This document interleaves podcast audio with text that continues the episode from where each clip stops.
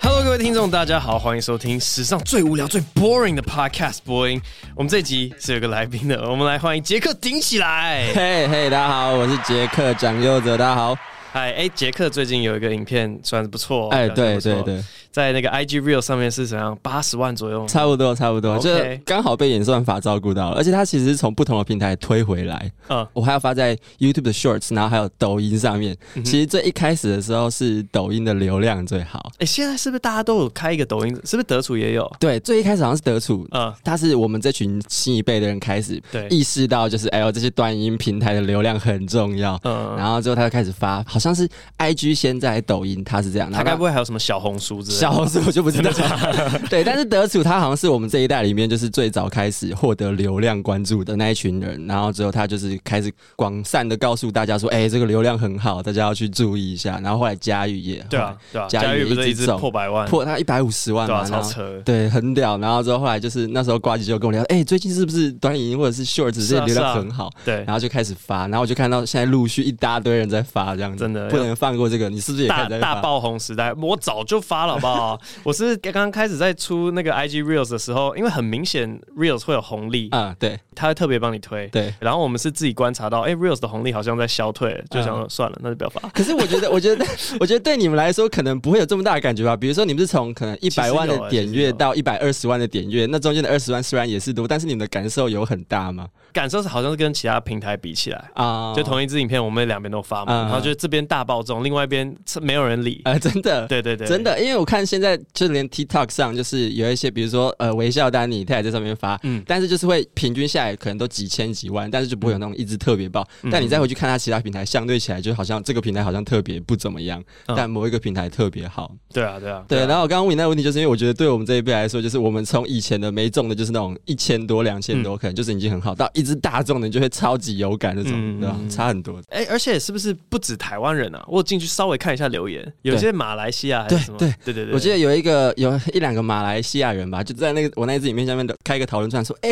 那什么在那个语言怎样怎样怎样一堆讲一堆，然后其实跟影片没什么关系。对对对，开始在讨论，对，一直在讨论说他们的当地人种用的语言是不是有差，什么什么之类的。哦，好像是。对对对。好了，推荐大家可以去看一下杰克的影片啦，相当的好笑。哎，这些东西真的是很像看。小孩长大，因为我平常 open m i d 就会知道你在干嘛，然后有一只大中，就哦，yeah，就这只应该中的，对。然后杰克他现在是算是瓜吉的写手是编剧，对，没错，他个人写手，没错。所以如果瓜吉当来宾的那集，你有听到一些有呛瓜吉的，就是他，罪魁祸首就是他，没错。然后我要说的你没听过的故事，就是我记得萨泰尔刚创立的时候，然后我们要做夜夜秀嘛，然后那时候我拉贺龙进来，我那时候有耳闻同时期。呱吉也想要找贺龙，嗯，我们两个都相中这个人，然后结果被我挖进我们的公司。嗯，就其实你大四快要毕业的时候，我也一直在看着你。哦，真的假的？对，就一直在看，然后还没有出手就被瓜吉抢走。真的假的？对对对对对。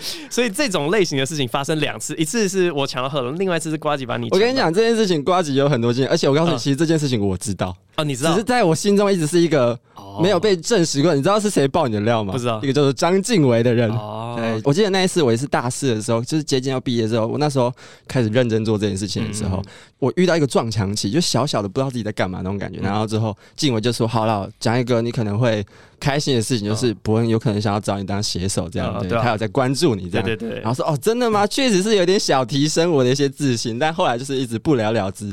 然后之后我一边去 open m i d 嘛，然后。之后突然有一天挂就是：“哎、欸，要不要来当我的写手这样子？”哦，啊、所以我一直以为是你去应征，还是他直接来？不是不是，我跟你讲，那时候很好笑的是，小欧先来联系我，然后就说我把你拉到有汤马的群组。OK，然后现在有汤马群组之后，汤马要说：“哎、欸，我们老板想要找你来当个人写手这样子。”然后就说：“那你可不可以下礼拜来公司面试一下什么之类的？”然后我就去了，但其实也不是面试，关系就直接说想来找你当我的写手。那待遇怎么样？这样 OK 吗？OK，我们就直接上班。对啊，不是面就挖角了。对，他基本上没有什么面试的过程，就是希望直接找我进去，我蛮开心也蛮受肯定的。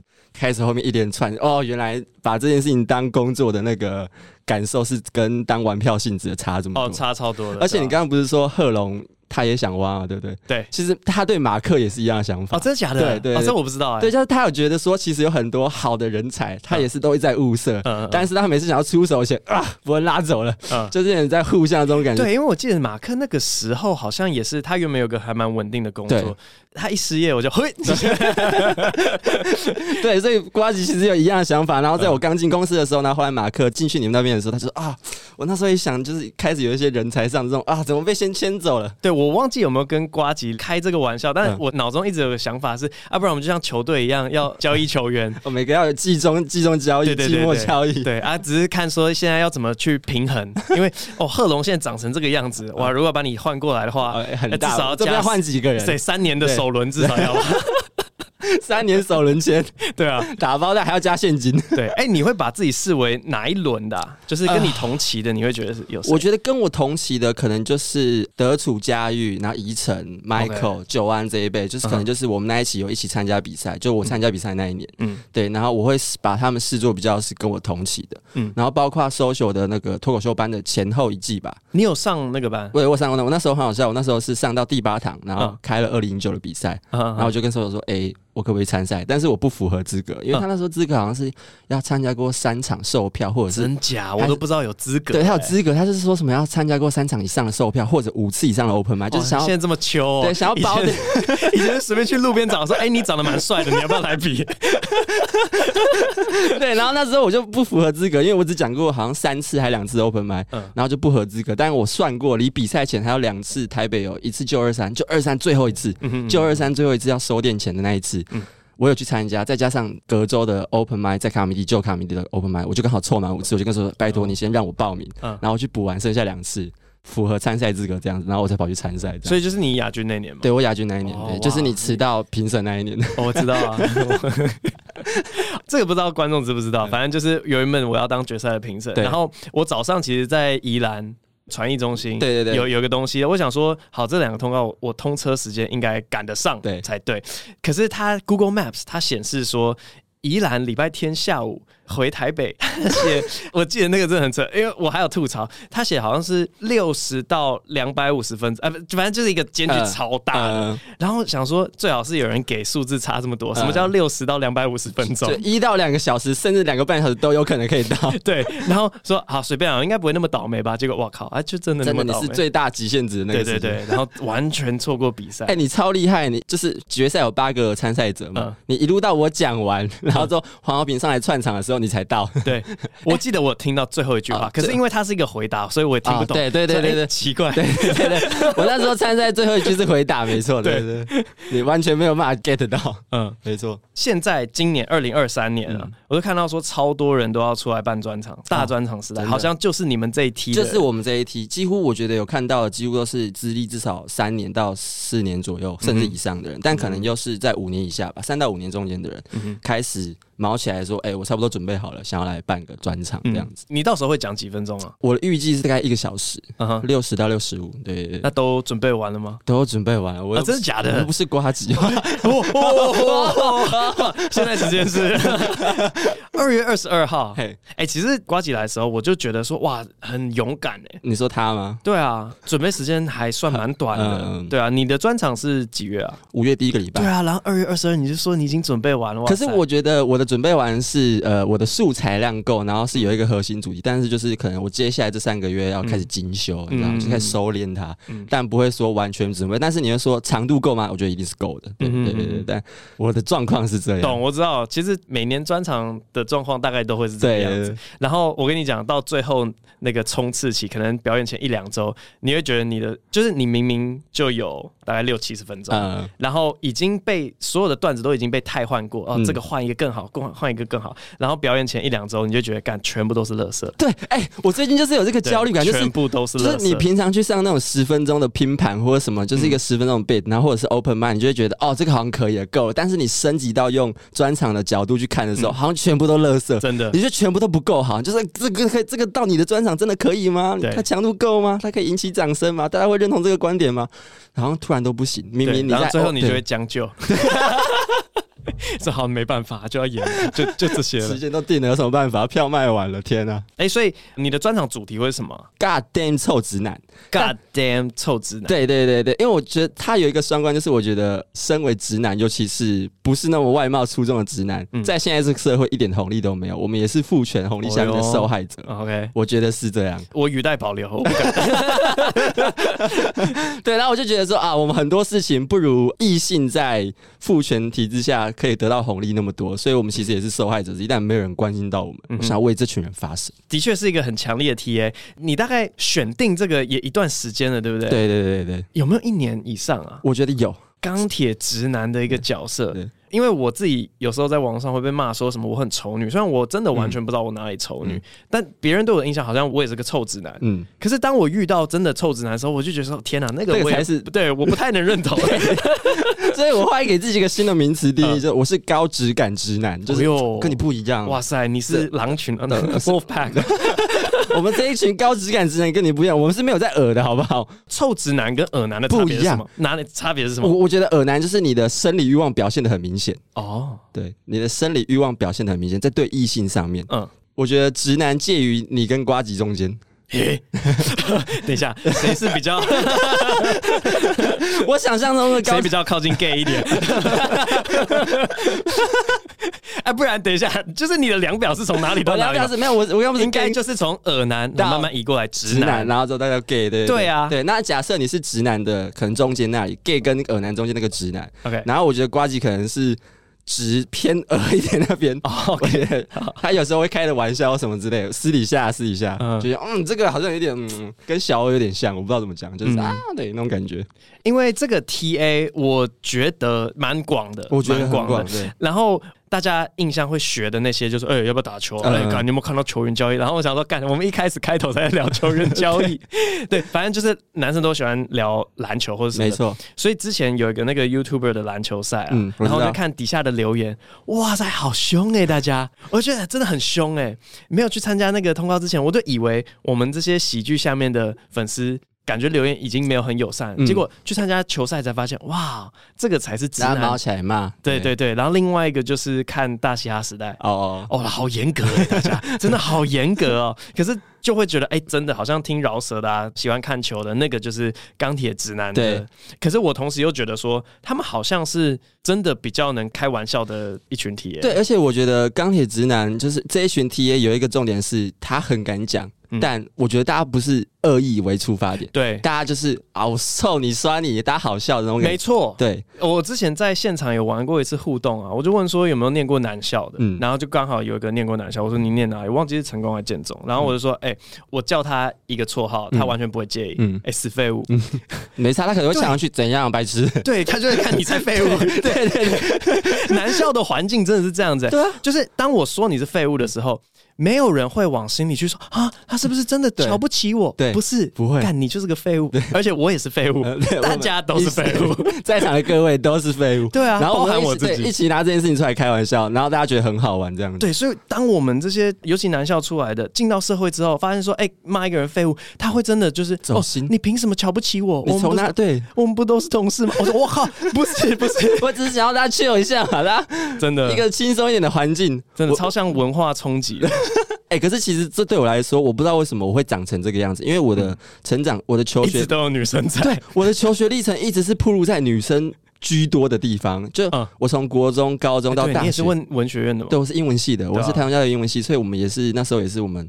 整个班就是十个男生左右而已，剩下三十个、四十个都是女生。嗯，那时候你讲英文系的笑话的时候，我觉得啊，对，女生就是吃早午餐这种东西，啊、对，真的对。然后之后确实就是，像我们那时候不是有讨论到吗？我们英文系要组系篮，就是永远都是十个男生里面有两个可能是啊那种感觉，对啊，对啊，组不起来，这样他只能跑去当球精之类的，因为女生不愿意来当球精，真的。对，没有，除非是我们之前有韦礼安，哇，一堆球精，韦礼安一毕业，哇，没有球精了。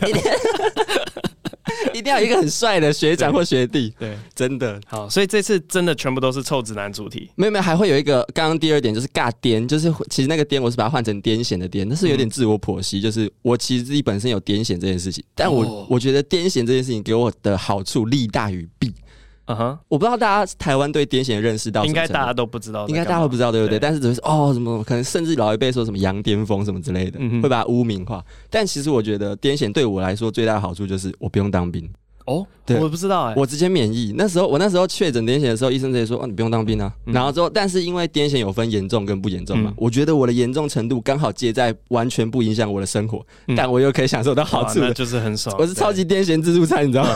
哎、欸，这其实可以跟直男还有什么父权绑在一起。没错，没错，没错。哦、然后还有一些女权自助餐的部分，对，就是其实我也是享受到某一个东西的自助餐。嗯哼嗯哼对，然后像癫痫自助餐，我癫痫自助餐。然后像最近不是在吵那什么四个月变一年嘛，对就兵役问题。对，然后之后我我。身边有一个同事，他要进去。他虽然他是四个月，反正就是最近大家在讨论这个兵役话题。我就我不知道，我好想当兵哦！天啊，好讨厌的人。这很像我在当老板说：“哦，加班是什么感觉啊？”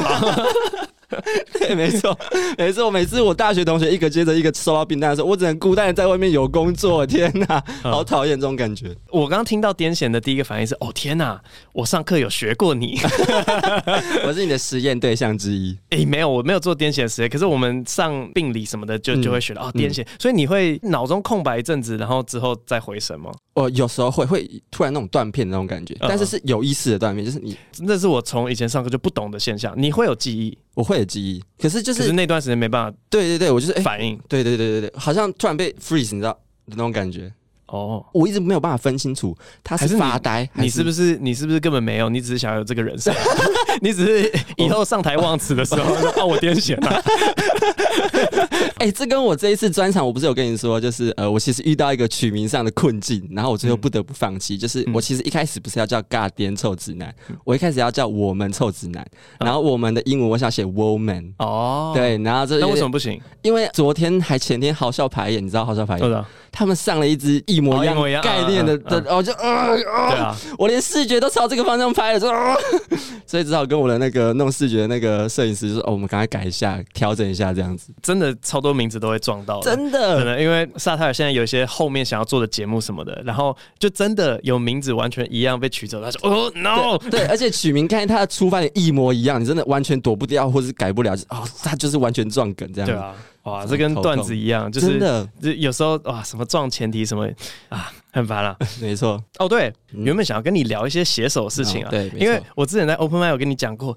大众对我的认知不是写手，没错。可是我在做超多写手的 的工作，没错没错，对啊，那你自己觉得说，因为你准备专场嘛，帮自己写稿跟帮别人写稿，你自己觉得体感差异是怎么样？我觉得我其实有分两个，一个是帮节目写稿，一个是帮个人写稿。嗯哦，这边要我要真的非常郑重的声明，我的 stand up 从来没有用过别人写的段子，对，全部都自己写的，因为我心里面一直有一个小疙瘩，就我觉得说别人在外面骂我很不好笑或什么的，当然有一。大部分是因为我主持夜夜秀的时候，我临场反应不好，但有另外一大部分，我自己觉得是那时候写给我的东西都超烂的，可是我照念不误，所以别人说早期的 A 吗？还是早期的 A 啊？整整个新闻乱报啊！我就觉得难笑的东西全部都别人写的，可大家都会说哦，曾博文这个人就是这么难笑，所以我后来就是要至少要有一块净土，我的 stand up 不可以被触碰，对，全部都是我自己来，对对，所以我就我就 stand up 没有没有交给别人。但那就是我想要讨论的部分，就其实瓜吉上一集也有跟你聊到嘛，就是说他觉得他有一个新的做法是比较符合。实际可用的、有效益的做法，就是他跟我们聊天就好，嗯、然后剩下他全部自己发想，嗯、或者是他全部整理这些聊天的内容。我觉得这也是比较符合实际状况、有效率的做法。因为像是我在他这次专场前，他所有那种十分钟、十五分钟的演出啊，几乎都是我跟他两个人就是去 run 出来的东西。嗯、哼像以去年的不羁夜来说好了，就是可能前面十分钟都是我写给他的东西，然后后面十分钟是他自己想出来的东西，然后这样加起来大概十八到二十分钟左右的东西。然后你觉得很明显感觉。到他在前面那十分钟表现的很。啊，这不是他自己，很不是他自己对，嗯、但后面十分钟就是完全是他自己的东西。那我们先不管实际上现场的效果是怎样，嗯，不过你就可以感觉出来说，他在念别人的东西的时候，他打从心里觉得那是别人的东西，他没有办法有说服力，嗯，所以我觉得有一些可能一定会中的笑话就一定会中，但是有一些我觉得他如果把它内化成自己的东西会中的笑话，就是还是会中，但是因为他认为那不是他的东西，在那时候那个现场那个笑话就不会中，嗯，我觉得这样子就会牺牲掉呃很多东西，那这对写手来就会变成说。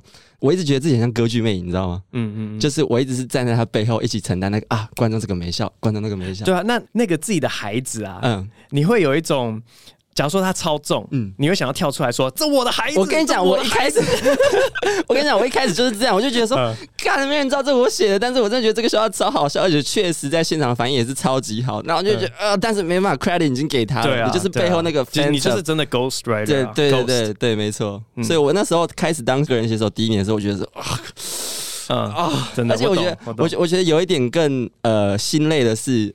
观众开始说啊，写的时候写不好，就变成说负面的你全部会承担，没错，但正面的你全部不会承担。对对对，但我告诉你，那个在台上表演的人，他会是完全相反的心态，他就觉得干负面的我全部承担啊，好的都说是老 K 写的，对，就每一个角色都会有一种不爽，但我超级能感同身受，因为尤其是演上这个专啊。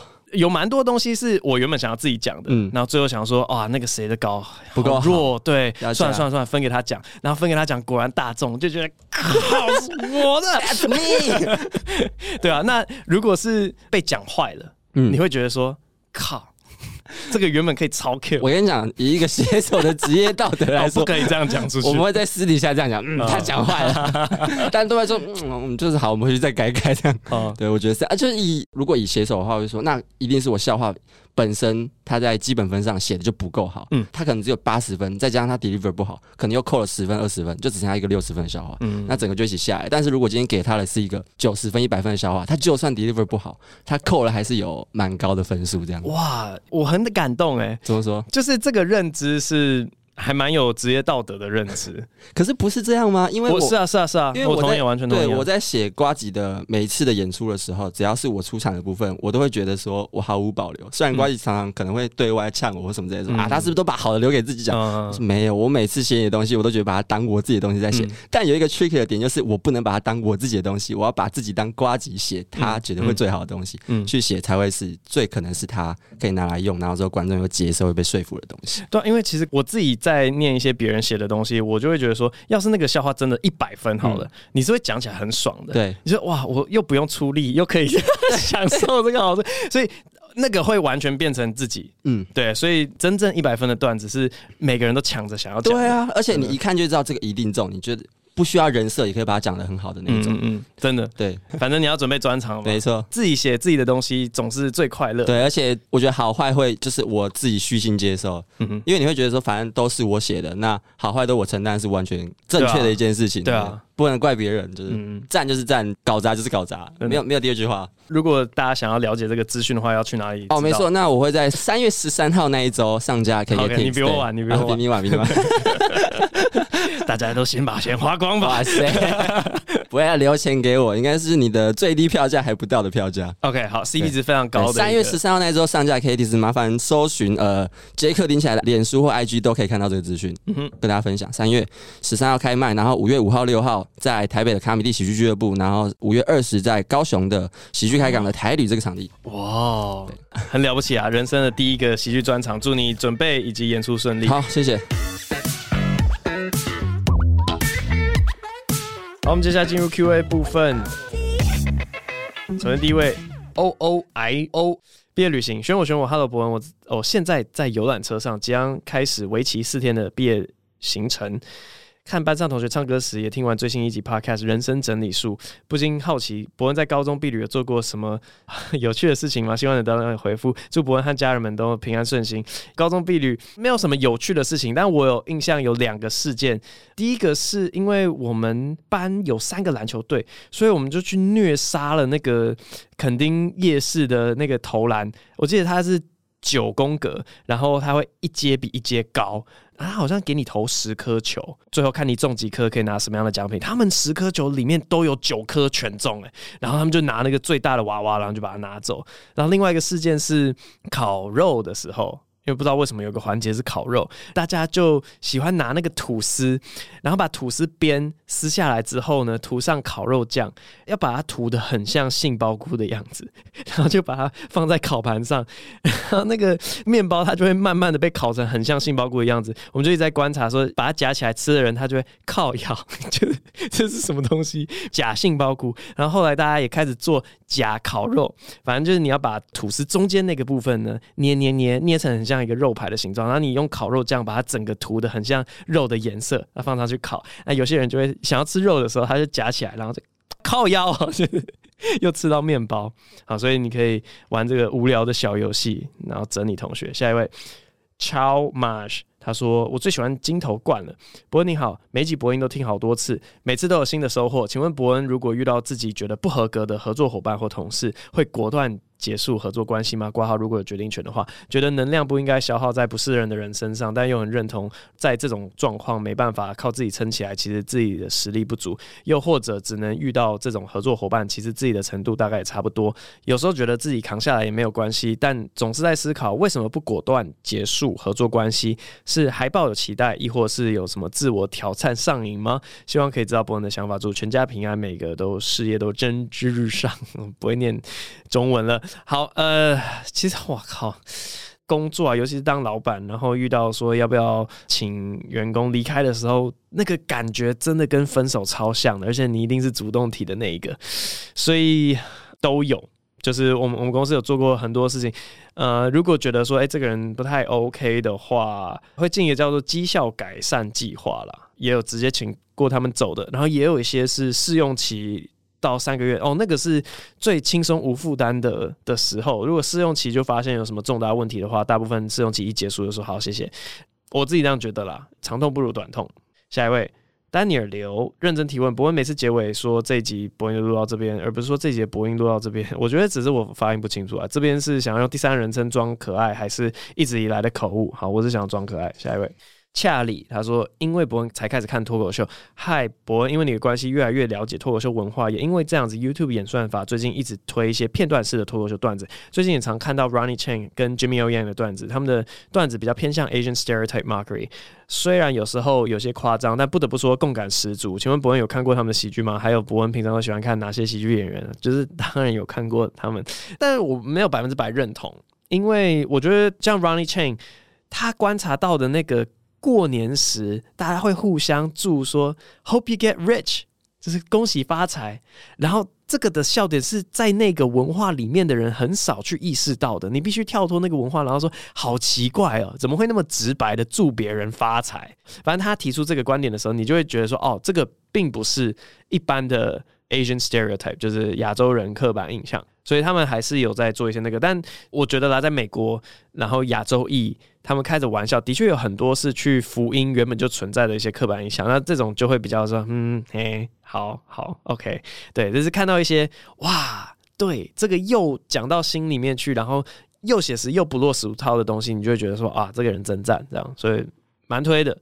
平常都喜欢看哪些喜剧演员哦？这个问题好像在各个地方回答过蛮多次的。反正当代还活着，最喜欢的一定是 Dave Chapelle 啦。然后如果是上古神兽的话，Prior 跟 Carlin 都很赞。这样真的太多讲不完了。反正他们的风格都不一样嘛，所以有时候在看说哦，我想要看比较。讲故事风格一点的，就会跑去看某些人；想要看比较 one liner 一点的，就会跑去看另外有些人。这样子，反正大家都很棒啊。下一位赖名称很怪，却被老板当作小名叫伯恩教教徒，请示闻。真老板伯恩好，挂号，希望读到我的，但下面很长，辛苦伯恩了。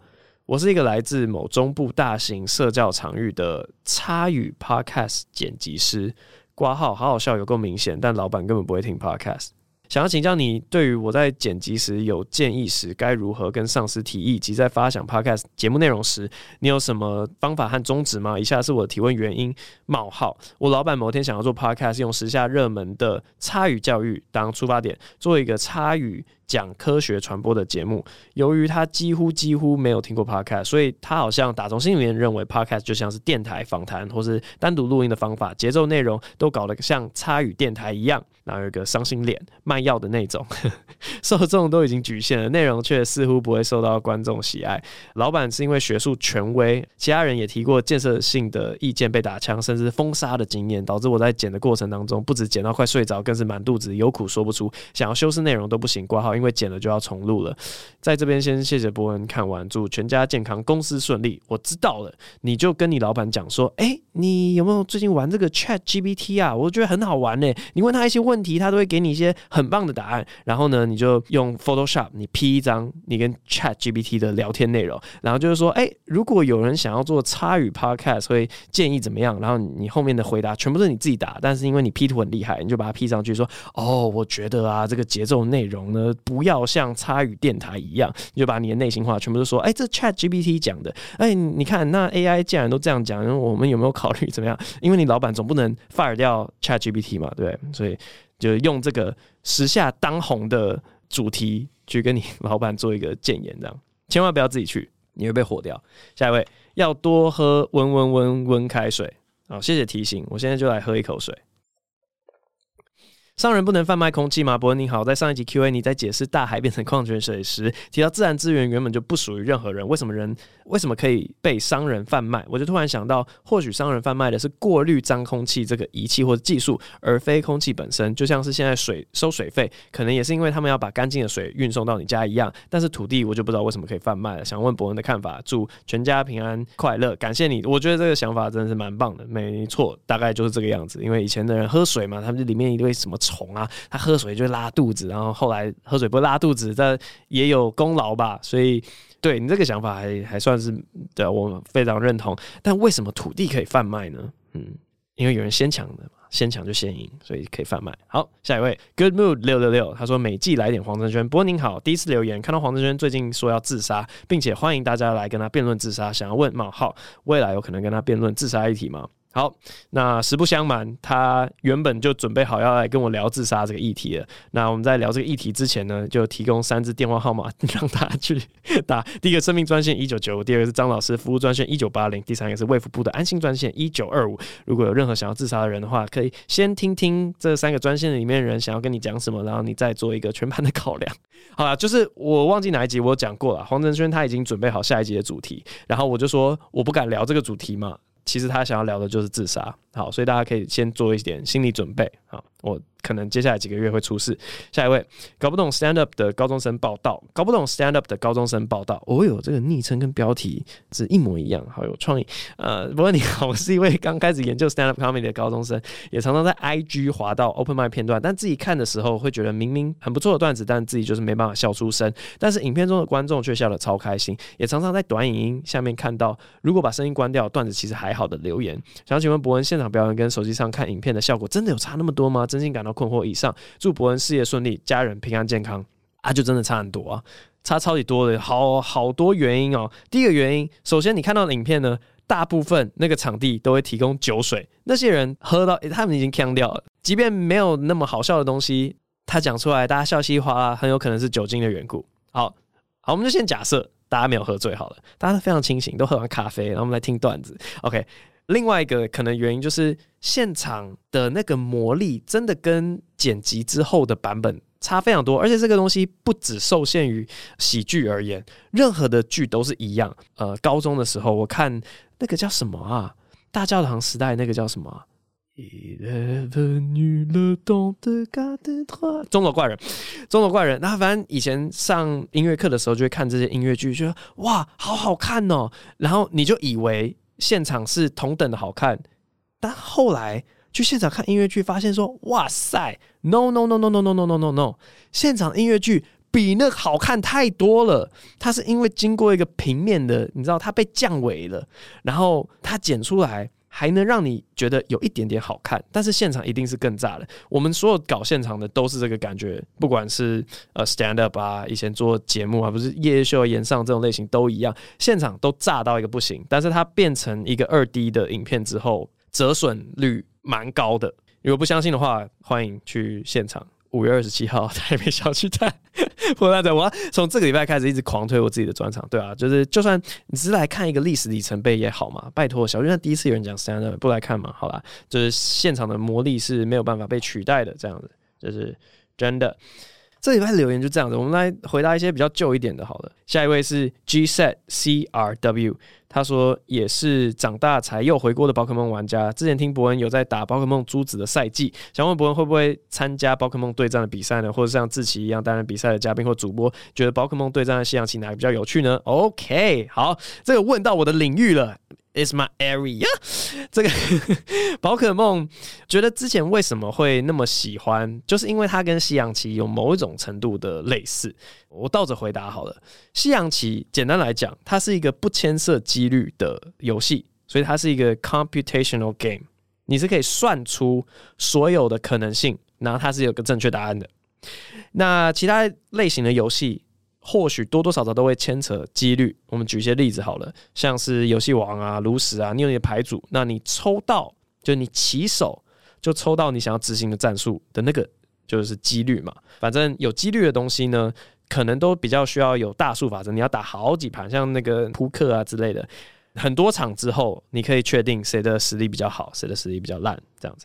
那宝可梦对战有另外一个东西，不只是几率。他因为他要跟对方对战，其实刚才讲这些也都是啦。只要你有对手，反正他的乱度会更高一点，因为你还需要做心理战，你要猜到别人出什么，然后接下来就会进入一个猜拳的环节了。因为你知道说啊，这太明显了，他绝对是出剪刀，那我到底是要出石头来压这个剪刀，还是他会知道说这太明显，我要出石头，他会改出布，然后我要反而出剪刀呢？所以接下来就会进入这个猜疑的阶段，但反正游戏的乱度大概就分成这样：没有几率、有几率的，跟呃有几率加上人心猜忌的部分。那宝可梦，因为它只要是进入这种需要猜对方的心思的东西，就会比较有趣一点点。加上你的各种什么努力值的分配，你可以做一个很不主流的分配，好比说以前。哦，这个真的是哇，一讲下去就停不了，而且窄到不行。反正就是说，你发现说那个宝可梦啊，有些它很明显就是务工手，它很明显是特工手，但是最后务工手像是那个烈鳌露莎，你就最后发现大家练的都会是防御型的。为什么这样？因为一开始他要突破那个 meta，大家全部都练纯务工，然后绑头带什么之类的，然后然后就哦一出来你就知道是长这个样子，但。你发现哇，我练防御型的，我可以弹一下，然后我可以打他两下，那防御型就会出现。反正我要讲的重点是说，你又可以透过努力值不一样的配置，来让刚才讲到的乱度又再提升。所以乱七八糟，乱七八糟这种类型的游戏比较不好掌握，但是也比较好玩一点点。西洋棋，你的实力差距是。非常明显的，你如果积分差了一百左右，你非常非常难下赢你的对手。但是宝可梦确实有机会的，所以对一些侥幸的玩家来讲，有另外一个吸引力。好，那会不会想要参加比赛？应该是不会。那个主持或是当嘉宾，我觉得还蛮有兴趣，就是去那边狂嘴炮，还可以讲的说哦，这个我超懂啊，他一定这样，他他他猜中了就说你看你看猜没中啊，反正我不做这个。好，大概是这样。下一位 Sheep Mushroom，他说就是标题。他的标题就是标题啊！好奇博恩会听自己录的 podcast 吗？还录完之后就过了，哈哈。听了这么多集，最喜欢的是《无限香饼定理》跟《流浪者之歌》。希望博恩可以讲更多漂泊海外的故事，谢谢。祝博恩的身体健康哦。然后有三个跑不出来东西的，我猜是表情符号。好，podcast 一开始录的时候呢，是每集都会大概听一下。后来我非常放心，因为我们的制作人就很燥这样子，他。大部分时间，我想到就我录完说哦写那段剪掉好了，他都已经剪掉了，然后就不太需要去听，就会完全放手。所以越后面我是越录完就没了这样。然后感谢你这个回馈啊，最喜欢的是《无限香饼》跟《流浪者之歌》。其实这两集的那个取向有点不太一样，我在分配上都会蛮注意说跟人生经验有关的，我自己觉得比较铁粉取向，然后。他会跟想法类型的，因为想法类型就是说那个想法它本身很有趣的话，不用知道我是谁，我就算不是曾博文，这个想法也很有趣。这种类型的跟铁粉像的，我会交替出现这样子。所以我知道有些人喜欢听我可能在国外的经验，但我觉得那个比较铁粉，所以它出现频率呢，大概就是一个月一集这样子。好，最后一个幸福美美美。他的标题“幸福美美美”已经留言了三个多月都被跳过，没被念到，所以很想哭。最近看完留言还整个消失，所以又重留。我也是博恩的忠实粉丝，看完了所有博恩自己跟萨泰尔的 YouTube 影片，然后我也把 Podcast 上的四十五集都听完了，也开始在 YouTube 搜寻博恩去别人的 YouTube 影片，也几乎都看完了。最近知道有二三现场，但是买不到票。然后一个表情符号，难过的。最喜欢的就是伯恩的声音，希望有一天伯恩可以开一个频道，就是翻唱一些经典情歌，应该可以疗愈很多人的心灵。我自己是有一个很伤心的情史故事，要讲出来可能有点长，但重点是曾经每天哭都睡不着，又暴瘦，想要让自己开心点，看些好笑的东西，但却发现自己都笑不出来，很恐怖。点点点。听了全部的播音，让我真正笑出来的是 EP 六，东西被偷搞很久，然后脚踏车都被偷，真的很惨。最后想要许愿，听伯恩唱情歌，祝福你一切安好，也请你给我一些力量，祝福我，提供一些如何走出被劈腿、背叛、情伤的方法吧。感谢你。P.S. 以下的歌就请你选哪首？哇靠，人家压手这么多。哦以下的歌，请你选一首拿手的，还蛮怕你都不会。如果都不会的话，就唱一首觉得很甜蜜的歌吧。靠，好，歌就不用念出来，怕泄露年纪啊哈。哦哦，开歌单要我从这里面选哦，原来如此。王力宏，爱的就是你；陶喆，爱很简单；张悬，宝贝；四叶草的好想你；刘德华的嗯问号惊叹号有这首歌哦。周杰伦，告白气球。P.S. 二，怕篇幅太长，以下就是我的一些小反馈，不用念出来也没关系，没关系，我还是念一下。EP 二十六，很想要听伯恩唱歌。上次有粉丝许愿，王心凌心里的小高兴啊，结果听到最后整个大傻眼。然后 EP 三十二，曾经有卡神杨慧如的案件新闻，可以去查查，类似代赚跟会就是像共享贷款啊啊，还有那些网络上还有一些 FB 社团是靠北男友女友的，大家也会去抱怨自己发生的事情，让大家评评理。EP 十二，广告放高速公路，因为人流车流大，每天都有很多人经过，一定会看到。还有因为通勤时间很长，塞车每次做会更注意到广告。好，感谢你的这些反馈。好了，要挑歌了。今天就不学鸟叫，我们来唱歌结束。然后讲一个小故事啊。以前高中的时候啊，我自己觉得建中男生只会在意你会不会两件事情，第一个是打球，第二个是唱歌。所以高中的时候，我们就在那边到处乱唱歌，因为知道自己唱歌没有别人好听，所以就去研究一些偏门的唱腔。那个时候刚好流行超级星光大道，我们都觉得说什么杨宗纬啊、萧敬腾他们的唱腔很特别，所以就一直去学杨宗纬跟萧敬腾。后来我们的心得是，你只要边大便边唱歌，听起来就会蛮像杨宗纬的，或者是萧敬腾。萧敬腾只是要加一点鼻音进去。所以以下呢，为各位来带来这首歌是陶喆的《爱很简单》，用大变音的唱法，你可以想象我是杨宗纬。忘了是怎么开始，好像比较像萧敬腾一点。等我一下，那就萧敬腾好了。也许就是对你有一种感觉。Oh, 好了，接下来这个版权问题，这样可以吗？这样有算擅长吗？自己已偷偷爱上你，爱真的很简单。爱到天荒地老都已无所谓。好，反正就这样啊。因为认真唱歌一定会被人嘴说，哎、欸，很难听，所以就就是不认真唱歌。然后别人还会说，哦，啊，真的蛮像萧敬腾的。好了，以上爱很简单，希望你听了之后会比上次王心凌的爱你更生气。好，这一集的播音录到这边，我们下期再见，拜拜。